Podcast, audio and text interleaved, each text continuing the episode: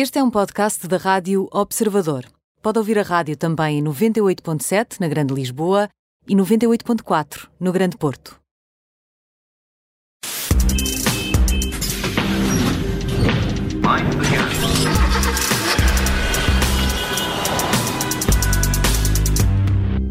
Especial porque já arrancou mais uma edição dos Prémios Auto Observador, é já a quarta edição. São os leitores e também os ouvintes eh, que decidem qual o carro do ano, todas as semanas em oito categorias. Alfredo, juntas-te a nós, Alfredo Lavrador, eh, muito boa tarde.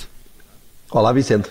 E já, Boa aqui, tarde. já aqui estivemos a ver que arrancou a segunda, a, a quarta edição, esta segunda-feira, eh, do- dos Prémios Auto Observador, que está em votação a primeira categoria nesta semana, pelo que pergunto como está a correr e que tipo de automóveis é que está neste momento a, a ser, a ser votado pelos leitores. Sabes, Vicente, que a pandemia não favorece propriamente eventos deste tipo, mas ainda assim posso avançar que os leitores e ouvintes do Observador estão a apoiar como nunca a edição deste ano dos Prémios Autos. E a prova é que, após os três primeiros dias de votação, recebemos significativamente mais votos do que na edição anterior, no mesmo período, claro.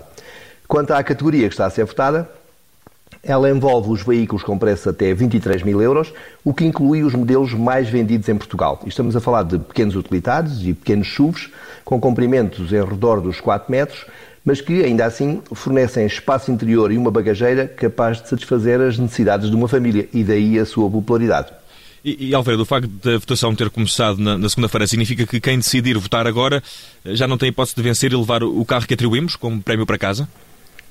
Eh, Nada disso, Vicente. Eh, Nesta fase do concurso, o que importa é votar em todas as oito categorias, como mencionaste há pouco. Eh, Pelo que tanto faz, na realidade, votar segunda-feira ou no domingo, uma vez que a votação, o período de votação de cada categoria, estende-se das 0 horas da segunda-feira até às 24 horas do domingo. Quer dizer com isso que os, os nossos ouvintes, se votarem agora, ainda vão perfeitamente a tempo de poderem ser eles a levar o Toyota Yaris para casa. E já me disseste que esta semana estão a votação os automóveis eh, mais pequenos e acessíveis do mercado. De que carros é que, é que estamos aqui a falar, Alfredo? Olha, eh, estamos a falar de, de modelos que toda a gente conhece. Eh, Esta semana são nove, eh, em que cinco são utilitários, eh, respectivamente o Honda Jazz, os Hyundais i10 e i20, o Mitsubishi Space Star e o Toyota Yaris. A estes eh, cinco utilitários juntam-se quatro pequenos SUVs, veículos com dimensões exteriores e mecânicas similares, mas um pouco mais altos, eh, não só na altura total como em relação ao solo, com maior volume interior e um aspecto assim mais radical, tipo SUV. Estou a falar, do, como exemplo, do, do Ford Puma, o Peugeot 2008, o Renault Captur e o Skoda Kamiq. E são essencialmente estes, alguns entre estes, um destes nove modelos, que os nossos leitores e ouvintes vão, vão escolher como o melhor da categoria. E para a semana, na segunda-feira, arranca a nova categoria, Alfredo. Exatamente, e como se costuma dizer, para a semana a mais. Para a semana a mais. Prémios Auto Observador Alfredo, Alfredo Lavrador, muito obrigado por te teres eh, juntado a nós. Voltamos a conversar em breve. Até lá. Abraço, Vicente.